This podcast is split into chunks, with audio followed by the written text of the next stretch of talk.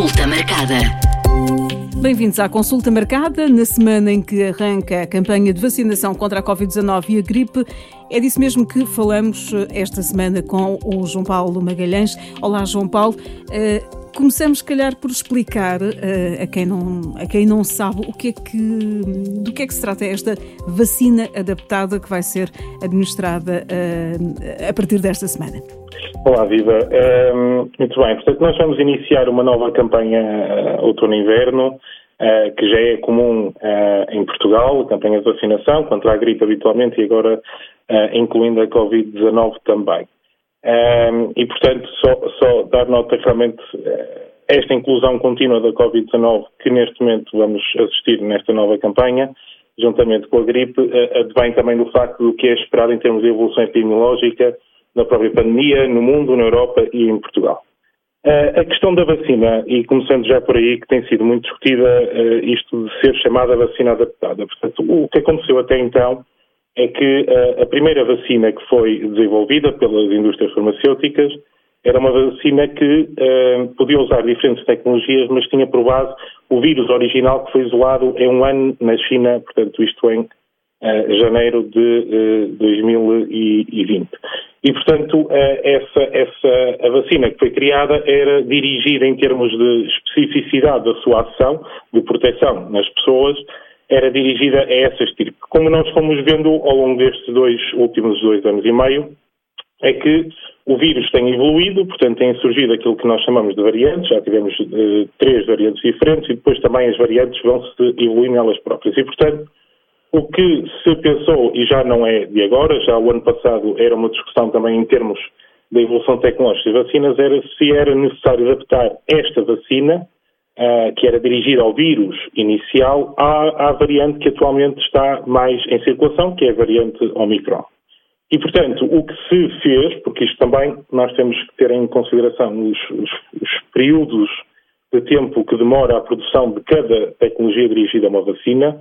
Uh, e dado que as variantes estavam a aparecer com uma rapidez maior do que aquela que a tecnologia permitia desenvolver vacina, é que neste momento, como há uma estabilização em torno da variante Omicron, ainda com diferentes sublinhagens,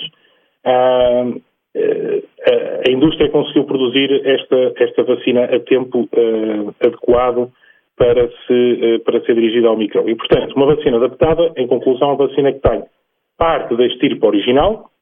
Portanto, é dirigida parte à estirpe original, aquela que eu falei, que é a primeira detectada que vem uh, na China, e tem parte que é dirigida já ao Omicron. Portanto, o que se espera é que, mantendo o mesmo perfil de segurança, uh, haja uma maior efetividade da vacina quando as pessoas tomam, ou seja, confere maior proteção, nomeadamente contra aquilo que é o objetivo desta vacina. Portanto, o principal objetivo, pelo menos, que é a proteção contra a doença grave,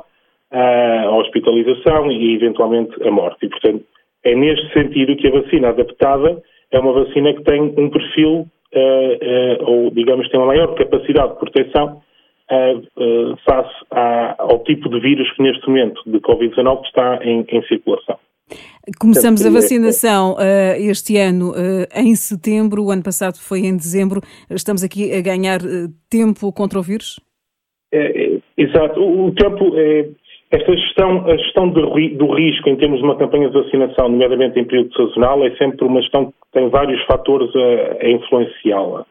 E uma delas, eh, principal, que tem a ver com proteger as pessoas, que esse é o objetivo principal das campanhas de vacinação, é que eh, a vacina seja dada no tempo certo para, primeiro, o corpo humano, o nosso organismo, consiga desenvolver a resposta imunitária eh, adequada, Portanto, isso demora sempre 10, 14 dias, consoante depois o organismo de cada um. Uh, e, por outro lado, que, que, o tempo que confere essa proteção, porque nós já percebemos que esta vacina não é duradoura com o mesmo nível de proteção ao longo da vida toda, portanto, ela vai,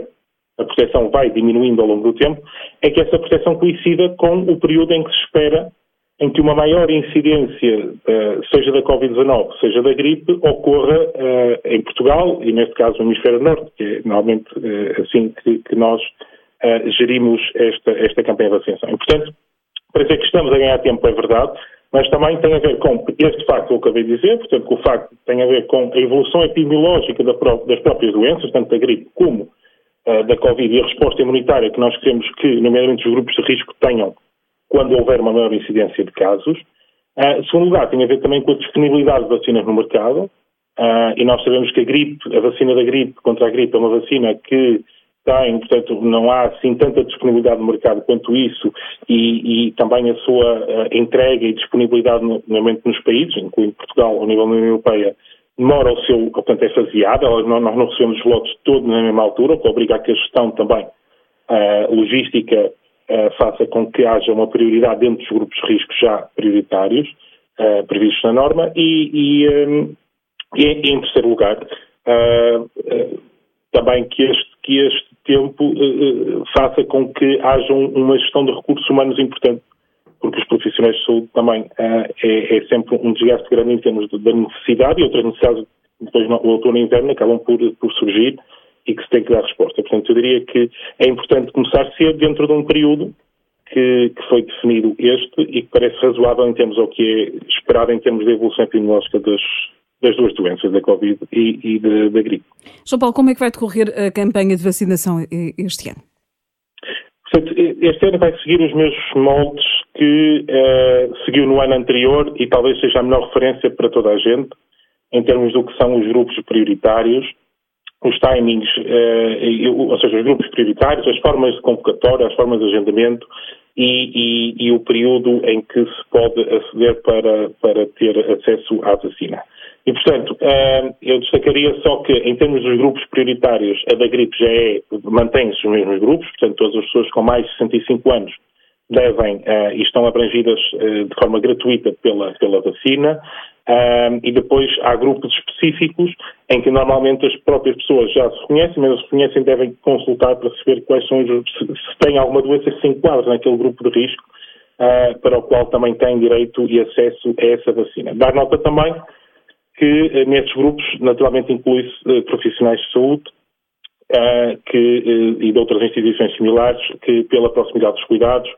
e pela exposição que também, também possam proteger a eles e aos, a quem prestam cuidados. Portanto, estes normalmente são os grupos tradicionais para a gripe, que são mais ou menos análogos aos grupos da Covid-19, exceto há aqui uma diferençazinha, tem a ver com idade, pode ser confuso, uh, mas é, ou seja, na gripe é todas as pessoas com mais de 65 anos enquanto na Covid-19, portanto, a vacina contra a Covid é todas as pessoas acima dos 60 anos.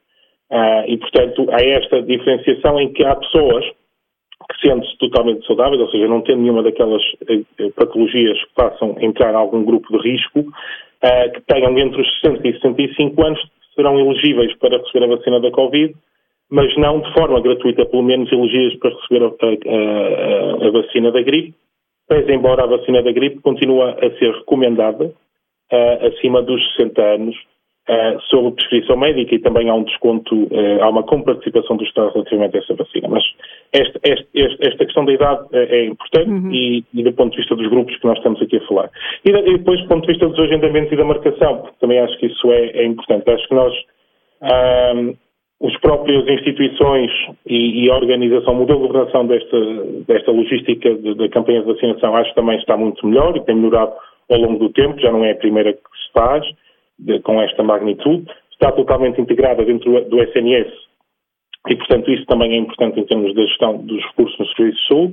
Uh, e para dizer que a convocatória das pessoas provavelmente seguirá os mesmos modelos que as anteriores. Portanto, as pessoas institucionalizadas serão pessoas que não, não, são convocadas, mas sim há uma articulação entre instituições da saúde, da segurança social e, e dos próprios lares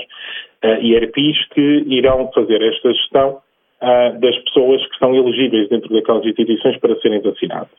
Todas as restantes pessoas que vivem na comunidade uh, serão, uh, portanto, primeir, prima, de forma, em primeiro lugar, serão feito mais um agendamento central por via SMS, como, como, já era habitual, e depois provavelmente poderá haver momentos de casa aberta que também já todos conhecemos, com um sistema ou não de senhas digitais, uh, e que irão decorrer ao longo do tempo de acordo com o que é a disponibilidade de vacinas, a cobertura àquele momento, a, necessidade perante a situação epidemiológica, portanto, isto também há aqui um dinamismo uh, relativamente à própria operação logística e da forma como as pessoas são convocadas. Mas, regra geral, uh, seguirá os mesmos passos e não, e não, e não há uma, uma, uma novidade em termos de, de, convocatória, seguirá estes pontos que serão aqueles que toda a gente em Portugal praticamente esteve, já, já, já teve conhecimento. No ano passado. Porquê, porquê que este ano temos eh, uma dose mais elevada da vacina contra a gripe? Numa, numa forma assim mais, mais simples, ou seja, a, a, vacina da gripe todos os anos é produzida, ela nunca é a mesma ou quase nunca é a mesma, pode, pode eventualmente repetir-se, mas ela tem por base os tipos de, de, de estirpes do vírus, tal como um bocadinho as variantes, estamos a falar de Covid-19, não sendo eu virologista, mas tem algumas estirpes virais que uh, se modificam a cada época sazonal. E, portanto, o hemisfério norte normalmente olha para o hemisfério sul, o hemisfério sul olha para o hemisfério norte e vão-se criando uh, e adaptando as próprias vacinas a cada ano, de acordo com os tipos que estão uh, a circular no hemisfério uh, contrário na época sazonal daquele ano. E, portanto, o que aconteceu este ano é que, baseado nessa circulação, baseado também no que tem sido, e, e já o ano passado isso temia um bocado, infelizmente, a época gripal não só veio muito mais tarde, como também Uh, com uma, uma, uma, intensidade mais baixa do que os anos anteriores, e portanto há aqui também dinâmicas do próprio vírus, fruto das medidas que tivemos implementadas, as máscaras, os, os confinamentos, podem ter alterado um bocadinho o tipo de, espírito circular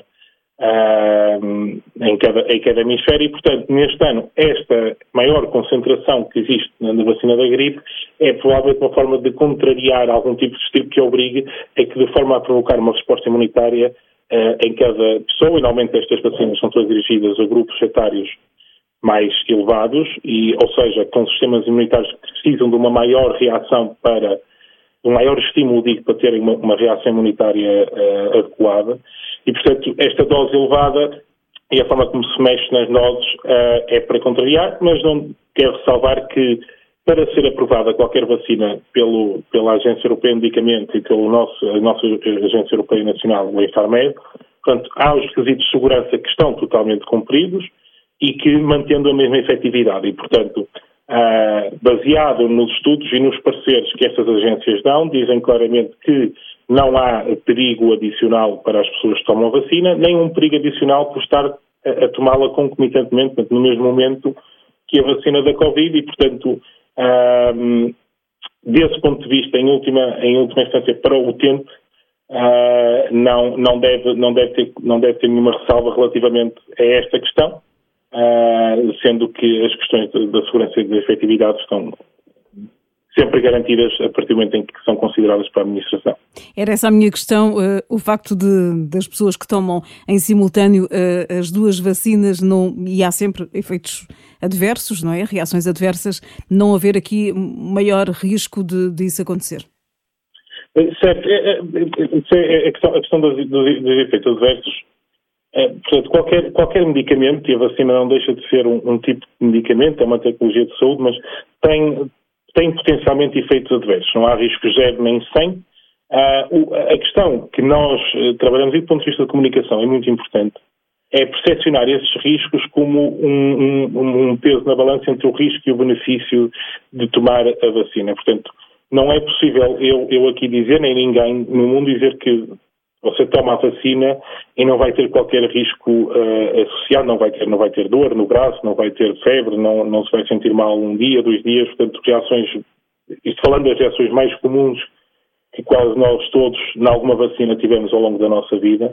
mas uh, essa reação uh, que, é, que é cuja sua frequência é muito baixa, já nem para falar nas reações mais graves, que, são frequências, que a frequência é realmente muito rara, e muitas vezes associadas a outros problemas que as pessoas já têm muito mais graves, digamos assim. Um,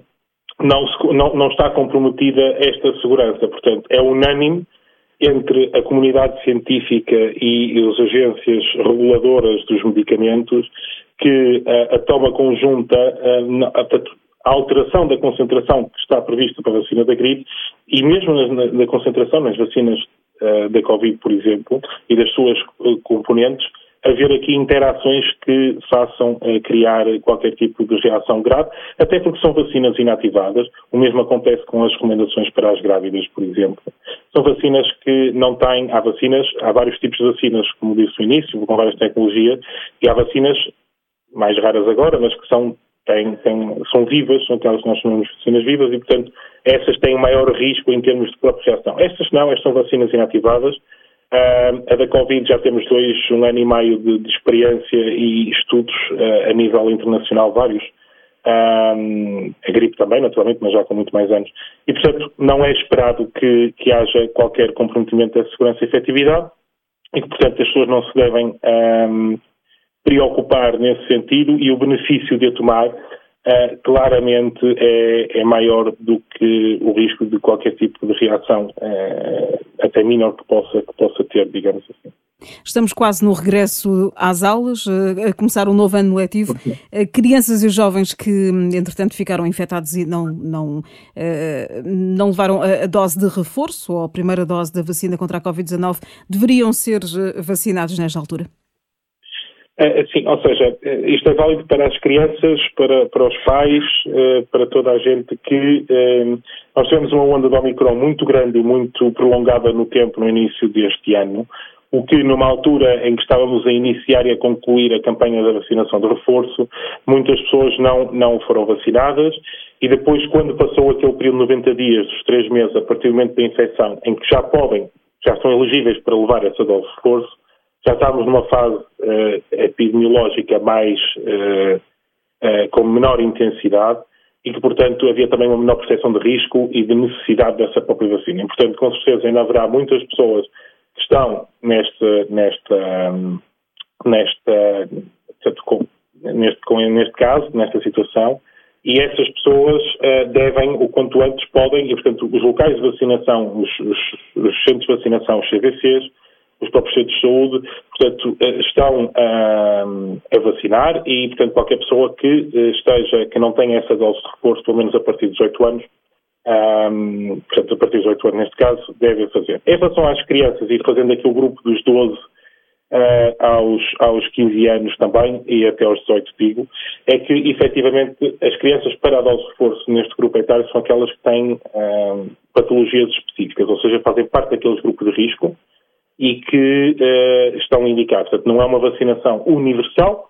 uh, e é só para crianças que tenham realmente, e só a partir dos 12 anos, uh, para que, que, tenham este, algum grupo, pertencem a algum dos grupos de risco, alguma das doenças que estão listadas e que habitualmente tanto já os pais como, como os, os, os médicos, os enfermeiros de família e os próprios pediatras têm conhecimento e, portanto, normalmente estas pessoas já estarão informadas